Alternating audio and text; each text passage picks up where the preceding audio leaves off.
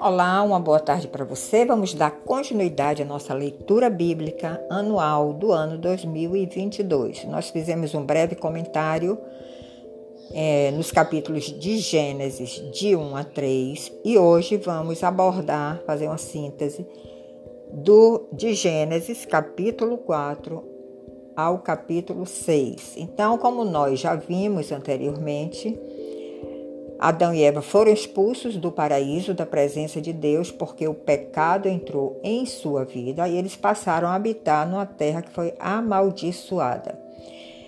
E Adão e Eva, segundo o que está escrito aqui em Gênesis 4, eles começaram a conviver maritalmente e ela concebeu e teve um filho que ela chamou de Caim, deu o nome de Caim.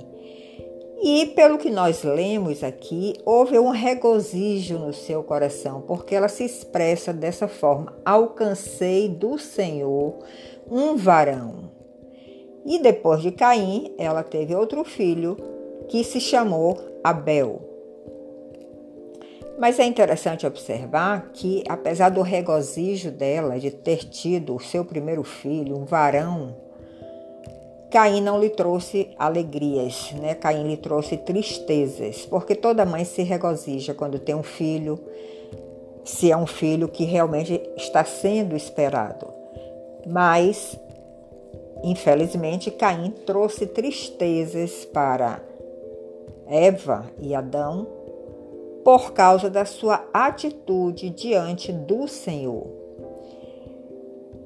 E essa atitude se está relacionada com a oferta que Caim apresentou ao Senhor e a oferta que Abel apresentou ao Senhor.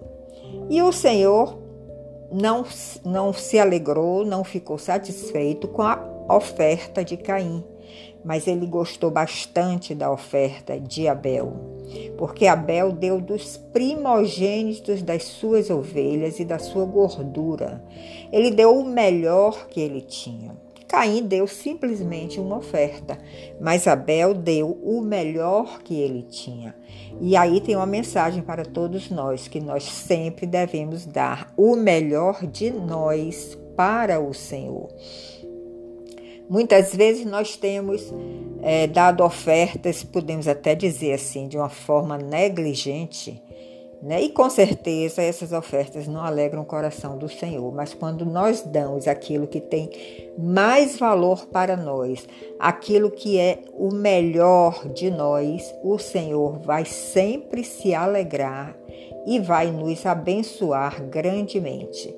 E como Caim, Caim percebeu que o Senhor não gostou da sua oferta, ele se irou fortemente, aqui nós lemos no verso 5, Caim se irou fortemente e descaiu-lhe o seu semblante. Ele ficou com a face irada.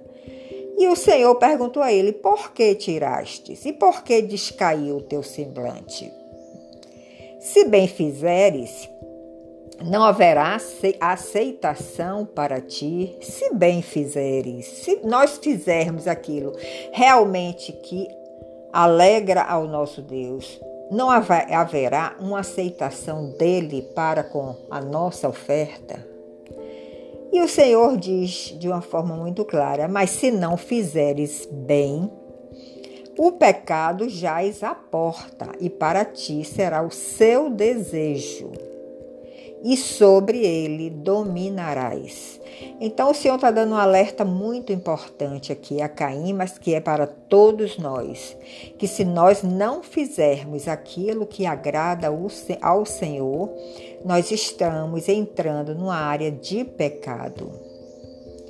E ele está dizendo a Caim: para ti será o seu desejo, não para mim, para ti será o seu desejo e sobre ele dominarás.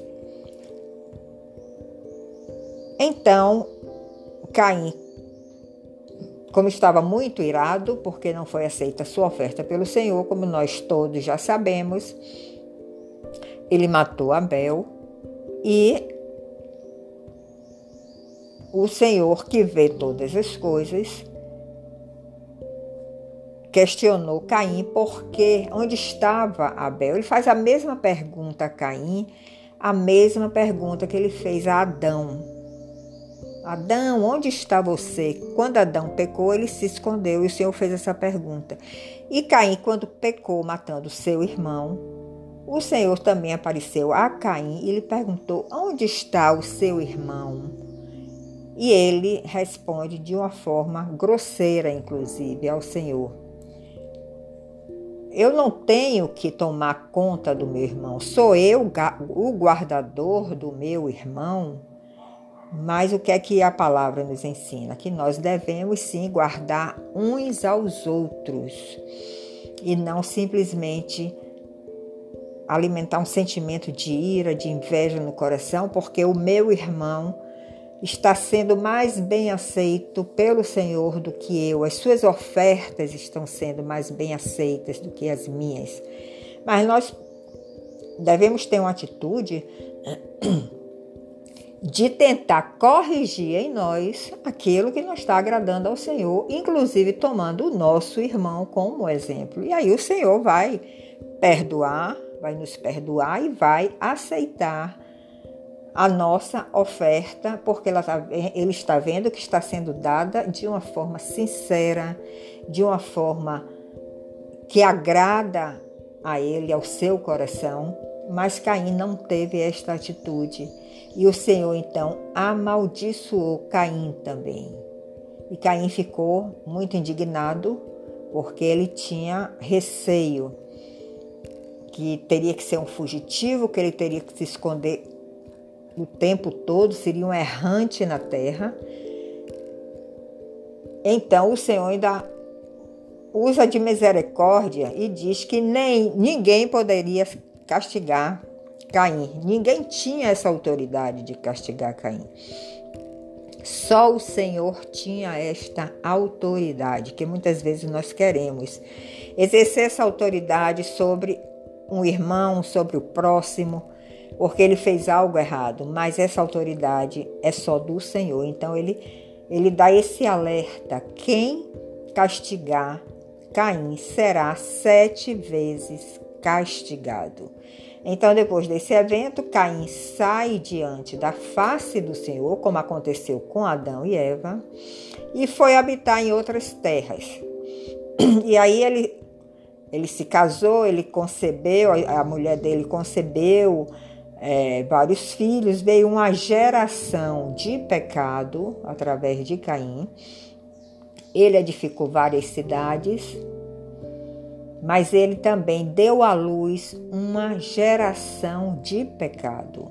E é aí que nós temos que ter esta preocupação e este cuidado, porque nós devemos cuidar dos nossos filhos de uma forma muito diligente para cercar ele para, para cercar eles e ver quais são os sentimentos que estão no, no coração deles, para que eles não venham entrar em áreas de pecado, se rebelem, se revoltem e comecem a, a, a gerar uma descendência pecaminosa.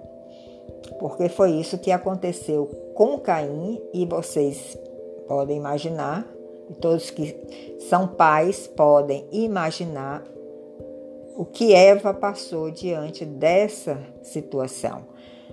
Mas Adão e Eva começou a continuou concebendo, gerando filhos e somente depois de um tempo é que foi concebido um filho chamado Sete, e que a partir de Sete começou a vir uma descendência piedosa.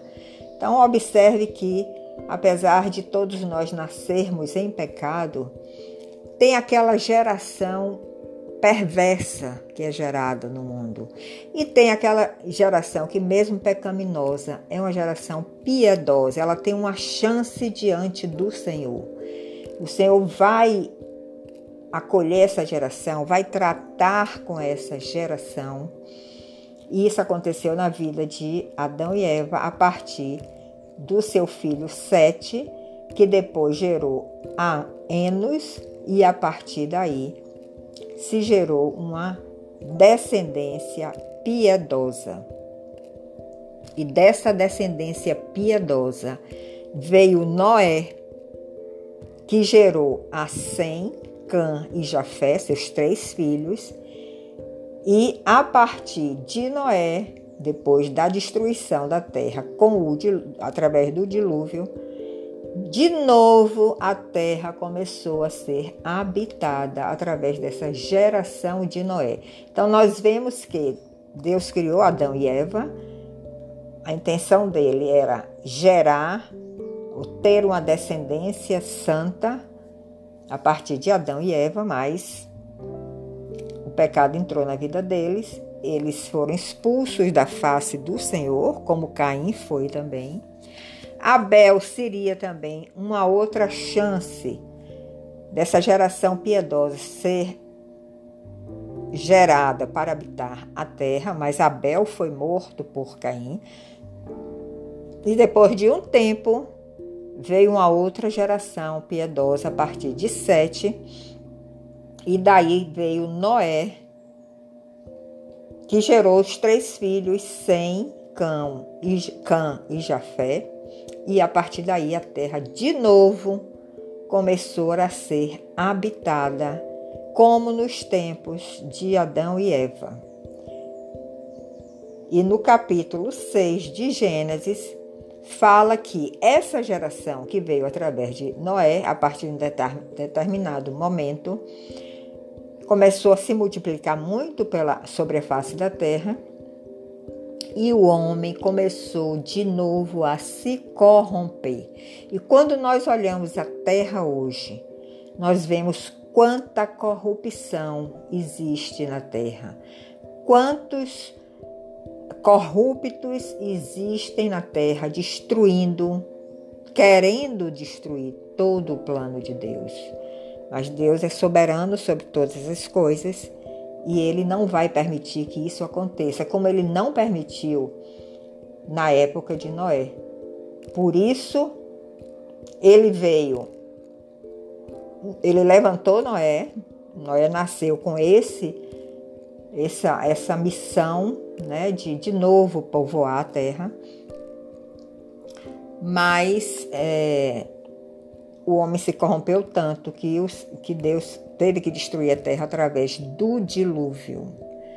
E a, a partir do.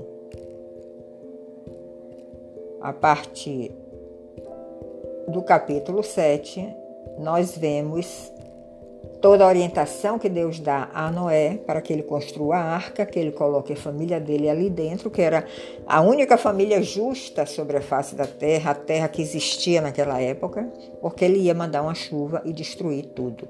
E Noé, como era justo temia Deus, ele ouviu a voz de Deus, ele fez exatamente o que o Senhor mandou, ele protegeu a sua casa, a sua família, e ele recebeu essa missão de de novo povoar a terra. Então, vemos aí como é importante nós ouvirmos a voz do Senhor para saber o que está por vir, para sentir, perceber, discernir o que está por acontecer na face da terra e proteger a nossa família, os nossos queridos, os nossos entes queridos e proclamar também como Noé fez, né?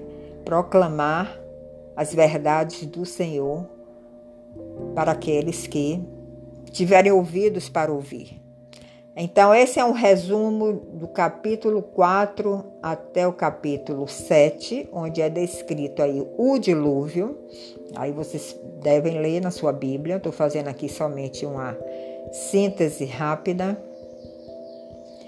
E no capítulo 8, 8 nós vemos também tudo o que aconteceu nesse evento do dilúvio, o tempo que Noé ficou dentro da arca com os animais, segundo a ordem divina, quando foi que Noé, que a arca de Noé, pousou sobre o monte de Ararat, quando foi que Noé e sua família saíram da arca para povoar novamente a terra.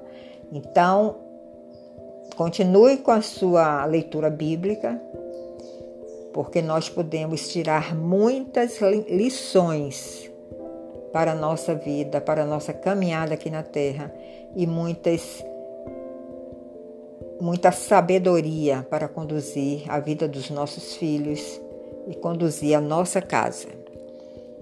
Então fico por aqui e desejo que vocês perseverem nessa leitura, leitura diária da Bíblia. Até outro momento.